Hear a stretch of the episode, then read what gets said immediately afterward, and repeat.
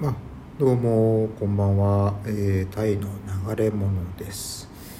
えっ、と今日のですねお話はあのまあ、特にベトナムで、まあ、転職活動をしているとあの遭遇するですね案件ですね求人案件で思うところというのをちょっとお話しできたらなと思ってます。でそれがですねまああのいわゆる工場郊外にある工場で営業職をやるようなあの時ですね。うん。でそれでは通勤手段の問題なんですね。それが一番の問題が。まあ例えば、まあ、ハノイだったらハノイで。あの普通にまあ商社あるいはメーカーの営業マンとして勤める場合まああの市内にえ、事務所があってそこに通えるっていうんだったら、まあ、例えば自分でですねあのグラブタクシーとか、まあ、バイクとかバイク売託とかですねそういうので通うっていうことも可能になってくるかと思うんですけれどもあのそうではなくて、まあ、郊外に、ま、工場があってってなると、まあ、どうしてもその交通手段をどうするかっていう問題が出てくるわけです。でですねまあ本当製造業の営業っていうと本当に多いのがあの車用車があるということですけどで、まあ、運転手付きの車用車があってでそれに、まあ、あの駐在員と一緒に乗せてもらうようなあのそういうふうに運用してるみたいなんですね。で例えばあの、まあ、朝あのこれもねこの会社によりけりだと思うんですよ。そのどういうふうに実際とところを運用してるかっていうまああのまあ本当例えばの例ですけどあの、まあ、自分で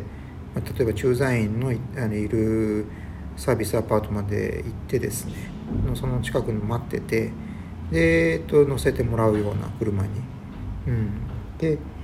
あのまあちゃんとしたとこというか、まあ、気を利かしてねあの現地採用のところにも車で迎えに来てくれるような会社も当然あるあることあるでしょうけれども、うん。まあ、正直中にはやっぱりそうやってあのどっか集合場所が決められていてそこに行かないといけないような、うん、まあそそれがもうひどいもんですよね。やっぱそこでまだいぶあの待遇が差別があるなっていうのはね思うわけですよ。であのまあ、もっとややひどいというか厄介なのがあのローカルの例えばベトナムだったらベトナム人のと一緒にあのバスに乗ってあの通うようなあのそういう求人ですね。そういうのも仕事もあると。いやねこれは前に私実際にあのそういう仕事の面接になったことがありましたよ。でうんまあすごい給料も良くて良かったんですけどただやっぱりその朝一緒にローカルとバスで通わなきゃいけないっていうのがやっぱりねすごいネックになりましたね。でなんでそれがあの懸念されるかっていうと結局あの、まあ、そうやって仕事しだすじゃないですか。そうするとあのああの日本人はなんで他の駐在員と一緒に同じ車で来ないのかなんで俺たちと一緒にバスで来るのかっていう、まあ、そこでやっぱりあの一つ、まあ、軽んじられるというかあの、ね、彼らから下に見られる原因の一つになってしまうわけですね。うん、だからわざわざそういうね 面倒くさいうんあの最初からそういうの分かってて行くべきではないなと思ってねあのそこは蹴りましたね正直ね。でうん、あと例えば帰りなんかもあの駐在員のあの要はあれです。あのえー、っとあのお伺いを立ててあの帰る帰るあの、えー、タイミングを見計らって彼らに聞いて、えー、っと乗せてもらえませんかっていう、まあ、そういうようなやりとがどどうも発生するみたいでうん。想像しただけで面倒くせえなと。いう感じですよね。でまあねやっぱそういったまず車の面っていうのは非常に重要ですね。あのであとこれなんかも例えばまあ働き出してからやっぱり、まあ、休み休みづらくなる、まあ、休みうんまあ完全に休むって決めてしまえばあのもう休めるんですけどただ遅刻や早退っていうのは非常にやりにくくなるでしょうね。あのそうやって乗り乗り合いで通勤してるような場合、うん、だからあのやっぱり勤めてから本当にその工場の仕事であのずっともうキャリアを積んでいくっていうね覚悟があるんであればあのいいですけど、まあ、そうじゃない場合ねやっぱりあの工場っていうのはあのもう完全土日週休2日制ではなくてあの各週の土曜日、えー、っていうのはね各週休みみたいなそういうあの勤務形態取ってるところも結構あるんですよ。で、まあ、中にはひどいところはもう週に1日しかあの休みがないところとかですね。うんなのでまあねでこれ要はあの現地の水準で言えば結構それなりにいい給料になってたりするわけですけれどもただそうやって、まあ、休みがすごい少なかったりとかっていうところを勘案すると果たしてどうなのかなっていうね。うん。非常に疑問点がねつくところが多いと思います。で、うん、まあねあの他にいい点を一応挙げとくとすればまあね工場勤務一応まああのなんだろういい点もあるよっていうのを伝えておかないといけないのでやっぱりまあ製造業なんといってもまああの安定してるっていうのはあの要はえっ、ー、とある種退屈な部分っていうのがあのあるかもしれないんですけれどもあのいわゆる、えーとまあ、同じことを繰り返していくようなあの言ってしまえばですね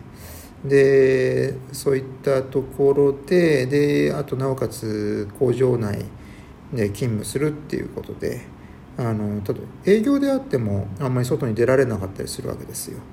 うん、あのよっぽどちゃんとした理由がないとですねそういうわけで自由というのがかなりあの制限されるそういう環境にはあるわけですけれどもまああの仕事そのものっていうのはやっぱりもう安定してるっていうのがあってあの要はまあこれは業種あのその産業にもよりますけど